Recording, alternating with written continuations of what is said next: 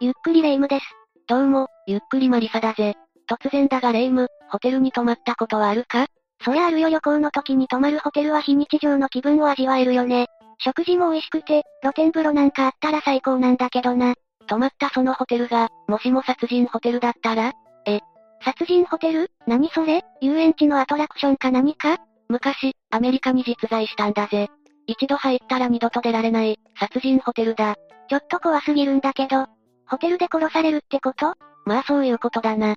そりゃ怖いぞ、何せアメリカ史上、希代のシリアルキラーが作った殺人ホテルだからな。よし、それじゃこの殺人ホテルについて解説するぞ。それでは、ゆっくりしていってね。殺人ホテルを作ったのは、アメリカ史上初のシリアルキラーであるヘンリー・ハワード・ホームズだ。本名はハーマン・ウェブスター・マジェット。1861年5月16日にニューハンプシャー州のギルマントンという場所で生まれた。今から160年も前の話なのね。そうなるな。ハーマンは農業を営む両親のもとに生まれたんだ。この両親、敬虔なメソジストだったんだぜ。メソジストって何？アメジスト的な？それは紫色の水晶のことだろ。メソジストはキリスト教の分派の一つで、毎日を規則正しく生きることを推奨しているんだ。規則正しく生きながら、教会に通ったり、賛美歌を歌ったりして信仰を大切にする人々のことだな。メソジストはメソッドを大切にする几帳面さという意味から来ているんだぜ。なるほどね。規則正しい生活を大切にするならば、特に学生さんには良さそうね。おレイム、鋭いなその通りだ。メソジストの規律にのっとった生活は学校や軍隊との相性が抜群だった。信仰心を大切にする立派な家庭の出身だったのね。ところがそうとも言えないんだ。ハーマンの父親はこのメソジストの信仰に反して、ひどいアルコール依存症だった。え、そうだったの？ってことは、お察しの通り、酒によって家族への暴力がひどかったんだ。かわいそうに。DV を受けていたなんて、辛い少年時代だったのね。それだけじゃないぞ。ハーマンは周囲より抜群に頭が良くて、学校では周囲から妬まれて壮絶ないじめを受けるんだ。いつの時代も嫉妬は醜いわよね。悔しいなら、自分たちも勉強すればよいのに。本当だよな。まあ、それだけハーマンの頭脳は素晴らしかったんだ。でも家庭も学校も居場所がないとなると、まさに生き地獄よね。この辺の老いたちはかなり同情の余地があるよな。そんなある日、ハーマンの今後の人生を左右するようなある出来事が起きた。何々何が起こったの？聞くのがちょっと怖い。ハーマンはいじめっ子たちに、誰もいない病院へと連れてこられるんだ。なんでわざわざ病院に？肝試し？まあそんなとこだろうな。いじめっ子たちは小心者のハーマンが怖がるのを見て、楽しんでいたんだ。幼稚だわね他人が怖がるのを見て、何が楽しいのかしら。まあ聞け。話の本番はここからだ。病院に置いてある骨格模型を使っていじめっ子たちはハーマンを怖がらせる。嫌がるハーマンの顔面に、骨格模型の手を乗せたりと面白がっていたんだ。よくあるいじめの構図ね。ハーマンに同情するわ。しかしここでハーマンの中に眠っていた何かが覚醒してしまう。後にハーマンはこう語っているんだ。骨格標本を目にした時、最初はとても怖かった。しかし自分が人骨に恐れる気持ちよりも興奮していることに気づいたのだと。この日以来、ハーマンは死に対して強い興味を示すようになる。え、人骨に興奮って、どういう思考回路なのかしら？私なら怖くて仕方ないけど、要するにサイコパスの覚醒だな。ここから小心者でいじめられっ子だったハーマンの行動は大きな変貌を遂げるんだぜ。動物の解剖をし始めるんだ。サイコパスって大抵、思春期あたりに動物の解剖にはまるよね。凶悪事件の犯人って、人間を殺す前に小動物を殺したり、犬や猫を解体したりと、よく聞くエピソードだわ。確かにそうかもな。動物を解剖することで、ハーマンの屈折した欲望を満たしていたわけだ。サイコパス第一章って感じね。こんなの序の口だぜ。やっぱり動物だけじゃ、満たされなかったの？まあ聞け。さて、1877年、ハーマンは16歳で高校卒業し、教師となって親元を離れるんだ。アルコール依存症の毒親から離れられたならよかったね。17歳でクララという女性と結婚し、息子ロバートが誕生した。順風満帆に思えた。めでたしめでたし。じゃないんだよね。これで終わったら、そもそも題材として取り上げないぜ。それもそうね。ハーマンは教師を辞め、ミシガン大学の医学部に進学する。さすが周囲から妬まれるほど優秀だったんだものね。順調に1884年に医師免許を取得するんだ。しかしハーマンの狂気はすでに始まっていた。医学部へ提供される遺体をこっそり傷つけたり、勝手に燃やしたりして楽しんでいたんだ。え、どういう神経してるの？遺体を傷つけて楽しむだなんて、死者への冒涜よそれだけじゃないぞ。盗んだ遺体で偽装保険金請求もしたんだぜ。騙された保険会社は複数あった。よくそんなこと思いつくわね。いくら優秀でも、そんな旦那は怖すぎるわ。霊夢の言う通り、医学部を卒業する頃にはクララとの結婚生活は冷え切った末に破綻。家庭を捨てて各地を放浪しながら犯罪を重ねたんだ。縁を切ったクララは正解ね。そんな男、横にいたら何をしでかすかわからないわ。しかしハーマン自身はとても魅力的な男だったらしく、再婚と離婚を繰り返していたんだぜ。若い女性を魅了する才能があったんだろうな。怖い、中身は超ヤバいサイコパスなのに。歴史上、そういう奴は多いぞ。サイコパスは表面的には愛想が非常に良かったり、人たらしだったりな。ハーマンも女性を誘惑し続けるんだが、近づいた女性はいつも謎の失踪を遂げるんだぜ。それ、完全に消されてるやつじゃん。そうだろうな。例えばニューヨークでの話だ。ハーマンの下宿先近辺で少年が失踪した。失踪直前までハーマンと行動を共にしていたらしい。完全にハーマンは黒じゃん。しかしハーマンは完了否定。少年は自宅に戻ったと証言して、自分はさっさとニューヨークを去った。まだあるぞ。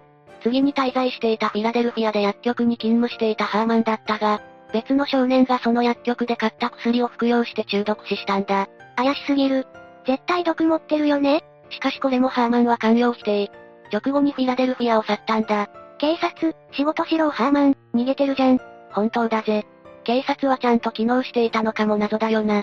こうしてハーマンは各地で詐欺を働きながら、シカゴへ移住した。移住後にヘンリー・ハワード・ホームズに改名したんだ。なぜ改名したの？急に心を入れ替えたとか？自分のひどい過去との決別とか？過去の詐欺被害者に見つかりたくなかったんだろうな。なるほど、そっちかやはり根は幼少期の頃と変わらず小心者なのね。ここからハーマンをホームズと呼ぼう。シカゴではエリザベス・エス・ホルトンという薬局オーナーに雇われて、熱心に働いていたんだ。仕事のできるホームズは、エリザベス夫人からの信頼は絶大だったらしい。それも何かホームズの思惑がありそうね。そうだ。エリザベス夫人の夫が亡き後、ホームズはエリザベス夫人に薬局を買い取りたいと申し出て、ローンで店舗を購入したんだ。薬局を自分のものにできたってわけか。は、まさかその後。そうそのまさかエリザベス夫人は失踪した。ホームズに関わると絶対失踪するわね。もはやわかりやすいほどだわ。しかしホームズ本人はまたもや完了否定。周囲にはエリザベス夫人は親族のいるカリフォルニアへ戻ったと話していたそうだ。邪魔者を消すのが上等手段ってわけか。エリザベス夫人がいなくなれば、薬局のローンもチャラになるもんな。ここからホームズの真骨頂が始まるぞ。真骨頂って、聞くのが怖いわ。薬局の向かいに3階建てのビルを建設し始めたのさ。周囲にはホームズ城と呼ばれるほどの立派なものだったらしい。ワールズフェアホテルと名付けて、当時行われたシカゴ万博に合わせてオープンさせたんだ。すごい急に実用化へと転身したの？まあそんなところだろうな。シカゴ万博は来場者が2700万人を超える規模で、その来場者向けのホテルだったわけだ。そりゃ大繁盛したんじゃない？その通りさこのワールズフェアホテルは100を超える部屋数の巨大ホテルだったんだぜ。まさにお城ね。しかしこのホテル、ただのホテルではないんだ。構造がとんでもないことになっているんだぜ。迷路のような通路で全ての部屋が繋がっていて、覗き穴やスライドする扉が壁に設置されていたんだ。何それ？からくり屋敷それだけじゃないぞ。内側から開かない扉や行き止まりの階段、床が落とし穴になっていて秘密の地下室に落ちる構造。さらにガス室や、石綿で覆われていて被害者を焼き殺せるような部屋。怖すぎる。よくそんな残忍な構造を思いつくわね。地下室には拷問用具や手術器具が大量に用意されていたらしい。ホームズの過去の歪んだ欲求をそのまま具現化したのが、このホテルってわけね。でもそんな異常なホテルを作っていたら、さすがに建設会社も気づくんじゃない？お、レイム、いい質問だな。確かにそんなホテルを作ったら、まず建設会社に怪しまれそうだよな。しかしホームズはこのホテルの建設中、建設会社に色々と難癖をつけてはすぐ解雇することを繰り返していたんだぜ。ええそれじゃ、あのホテルは何社もの建設会社が関わっているってこと？そういうことになるな。どうしてそんなことをしたと思う？そりゃ、ホテルの怪しい全容を自分だけの秘密にしておきたかったからじゃないの？その通りご名答。それだけじゃないぞ。イチャモンをつけることで建設費用を踏み倒すことを繰り返して、結局ただ同然でこのホテルを手に入れたんだ。もはやこのホームズって男に、倫理とか道徳とかかけらもないわね。で、このホテルで殺人を繰り返したの？題名も殺人ホテルだもんね。そうだ。ホームズは日々、宿泊客から獲物を選別していたんだ。狙うは金持ちで美人で、なおかつ遠方から一人旅の女性客さ。ターゲットの女性は必ず不自然に失踪するんだぜ。こいつのターゲットにされたら、絶対逃れられないわね。待っているのは残虐な拷問さ。ガス室で窒息寸前のもだえ苦しむ姿を覗き穴から干渉して楽しんでいたらしい。巨大金庫に閉じ込められて窒息死した女性もいたとか。どういう趣味しているんだか。まだまだあるぞ。ホームズの不倫相手であったシングルマザーとその8歳の娘も餌食となってしまった。不倫相手も消したの？罪のない子供まで？ホームズにとっては、ターゲットの年齢までは関係ないんじゃないか？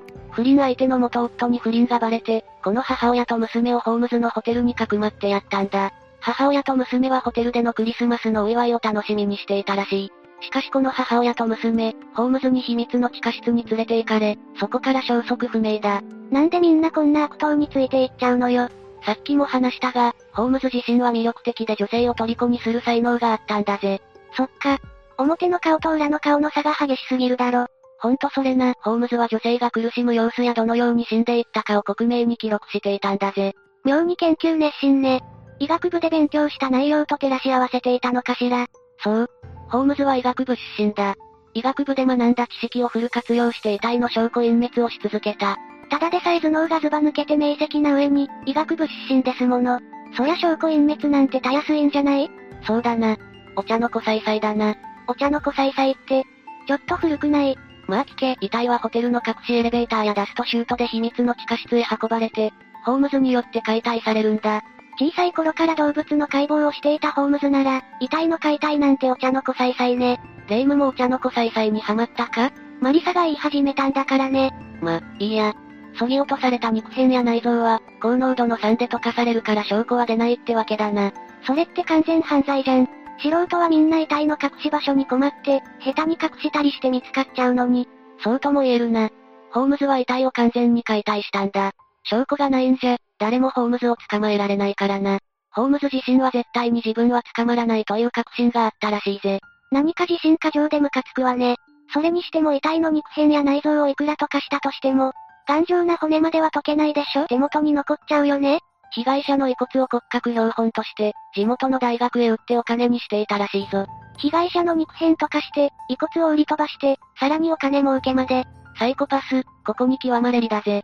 しかしこの半年に及ぶシカゴ万博が終わると、ホテル経営にあっさり見切りをつけるんだ。さすが。幕引きも早いのね。ホームズ自身はさっさとシカゴを離れて、カナダを転々と漂流しながら小さな詐欺を繰り返していたんだぜ。待ってそれじゃ、ホームズは逃げ切っちゃうってこと？そんなことが許されるの？まあ落ち着け。ホームズは別の事件であっけなく逮捕されるんだ。ホームズは小さな詐欺を繰り返しながら、大きな保険金詐欺を企てていた。その共犯者に迫られ、とっさに殴り殺してしまうんだ。まさかそれで逮捕？そうだな。あれだけたくさんの女性を残忍な方法で殺してきたのに、幕引きが意外だろ？かなり驚きだわ。殺人容疑で逮捕されたホームズだが、詐欺容疑もあって、警察が例のシカゴにある殺人ホテルを家宅捜索したんだ。そこで過去の悪事が全てバレたってわけか警察もさぞかしびっくりしただろうな。びっくりどころか、トラウマ級だよな。自白では27人の被害者がいると話したそうだ。しかし、実際の被害者の数は200人に及ぶと推察されているんだぜ。完全なるシリアルキラーだね。もちろん死刑でしょ？1896年5月7日に公死刑が執行されたぞ。35歳という若さだった。当然よね被害者からしたら理不尽な殺され方だもん。最後の最後でもホームズは独特だったんだぜ。公死刑に際してゆっくりやってくれ。ただ失敗しないでくれよと言ったらしい。ちょっとその感性、わからない。なんでそんなに余裕なの？サイコパスのシリアルキラーだからな。普通の感覚でないことは確かだよな。ホームズは独自の死生観を持っていたことだけは確かだろうな。そんなサイコパスの死生観なんかどうでもいいけどさ、殺された200人以上の方々が成仏されていることを祈るばかりね。そしてこのホームズの生涯がレオナルド・ディカプリオ主演で実写化されるらしいぞ。レオ様も幅広い役柄をこなすわねレオ様といえば、やっぱりタイタニックを思い出すのだけど、シリアルキラーの役のレオ様も素敵だろうな。レイム、レオナルド・ディカプリオのファンだっけ？意外とハマり役かもしれないぞ。公開されたら見に行こう。怖いけど興味ある。映画なら見れるかも。実際のエピソードは怖すぎるけど。その後、ホテルに一泊して帰ろうぜ。ホテルはしばらく怖くて泊まれないわ殺人ホテルだったらどうするの？マリサ、一人で泊まってきて。レイム、ビビりすぎだろ今時こんな変なからくり屋敷のホテルなんかあるわけないだろ。ガス室ぐらいはあったりして、秘密の地下室もあるかも。キャー怖い。霊夢は想像力豊かだからな。というわけで、今回はアメリカ史上初のシリアルキラーが作った殺人ホテルについて紹介したぞ。それでは、次回もゆっくりしていってね。